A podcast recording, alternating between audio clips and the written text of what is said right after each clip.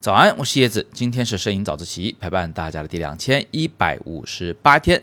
今天在咱们的群里面出现了一个非常有意义的讨论啊，我在这里想延展一下，来一起跟大家讨论这个问题。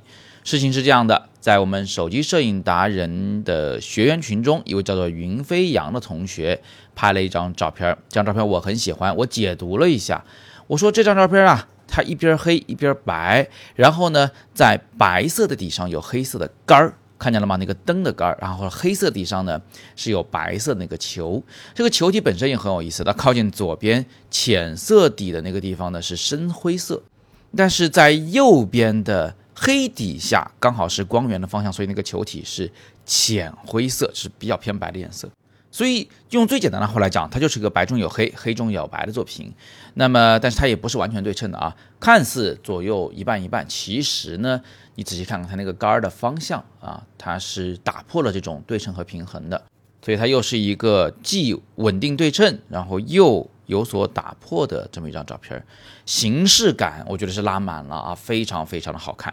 不过呢，这个时候有一位同学他提出了一个问题啊。他说呢，这个照片他觉得没有太多的意义啊，他觉得不能为了摄影而摄影。呃，当然他也非常的谦虚啊，他说我是个小白，我这么认为的。哎，这个问题问得很好，这个思考本身就很好。我来讲讲我的看法啊，我觉得这位同学说的既有道理，也有一些应当去补充的地方。首先，我认为摄影啊，它是分两个方面的意义的，一个呢是纯美学上的意义。赏心悦目的意义，另一个呢就不只是取悦眼球了，还取悦大脑呢。那个叫做什么？呃，思想深度上的意义。所以你看，我简直已经把答案都告诉你们了。它意义本来就分两种，所以我很难讲这张照片没有意义。它至少在美学上是非常具有意义的。那么它在思想上有没有意义呢？那就要看两个细节了。第一个就是创作者，就云飞扬同学在拍这张照片的时候。他是脑子里什么都没想，我只是为了拍这个形式，还是说他真的有所表达？他就要表达黑中白，白中黑啊，这个世界黑白是交织在一起的，等等等等啊！我是胡说八道，我只是想说，作者如果在拍摄时本来心中就有一个主题的预设，那或许他试图在表达某种意义，只不过表达的可能不够明晰，或者是观众不是他啊对胃口的人没有看出来而已，这也是有可能的。另一方面啊，我们看一张照片有没有意义呢？也要看它上下文。就比如这张照片，它或许没什么意义啊。但如果云飞扬同学他拍了五十张、一百张类似的作品，然后呢，这些作品它都是在表达这个黑中有白，白中有黑，他在探讨黑与白的边界问题呀，啊，善与恶的边界问题呀，对与错的边界问题呀。如果他一整组，或者是说他十年内都在关注这一主题，那我们看一张照片看不出来。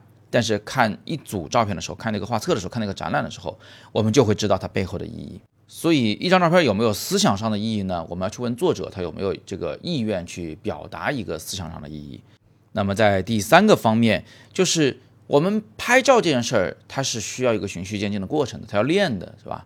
这个练里面就包括一种叫做刻意练习，意思就是说呢，我就想去练习构图，那我今天就只拍跟构图有关的东西，明天我就去刻意练习。比如说冷暖对比，找色彩上的搭配，这有没有意义呢？它的意义在于练习过程。就像那位同学说的，他说：“呃，摄影就像写作文啊，没有升华的流水账不是好作文。”说的非常对。不过换句话说，小学生练每一个字，练每一笔每一画，它还是有意义的。只不过这个意义，它就是没有思想的意义那么深，或者是那么的有社会价值。最后啊，我想引用一下 o g t 同学说的话。他说：“哎呀，我也很喜欢人文作品，但是我也觉得美本身就不再需要什么其他的意义了啊，也不一定每张照片都要上升到一个思想的高度，它会为我们的生活增添了色彩。所以，总之呢，我们在讨论意义问题的时候，不妨分多几个维度来讨论、来观看。就像绘画，它有装饰的意义，但是它也有思想的意义；设计，它有装饰的意义，它也有实用的意义；摄影呢？”它不仅有装饰的意义，它有记录的意义，它也有思想表达的意义。如果你跟这些意义都还没沾边儿，那么至少我们拍的那些照片啊，它有一个刻意练习的意义，它是我们迈向其他意义的一个一个的小阶梯，好吧？那今天我们就聊这么多，这样的讨论真的是非常的有价值，也欢迎大家多多在我们的群里面讨论起来。你也可以在咱们公众号底部留言来说说你的看法。另外啊，云飞扬同学是我们手机摄影达人学员群里的学员。这如果你不是我的学生也没关系，你也可以入群啊，入我的粉丝群，好不好？大家直接加我的个人微信，拼音你好叶老师，这就是我的这个微信账号，拼音你好叶老师。然后你跟我说影友入群，我就给你拉到我们的摄影早自习的微信群里来，我们在那里面呢也可以一起交流。好，那今天是摄影早自习陪伴大家的第两千一百五十八天。我是叶子，每天早上六点半，微信公众号以及喜马拉雅的摄影早自习栏目，不见不散。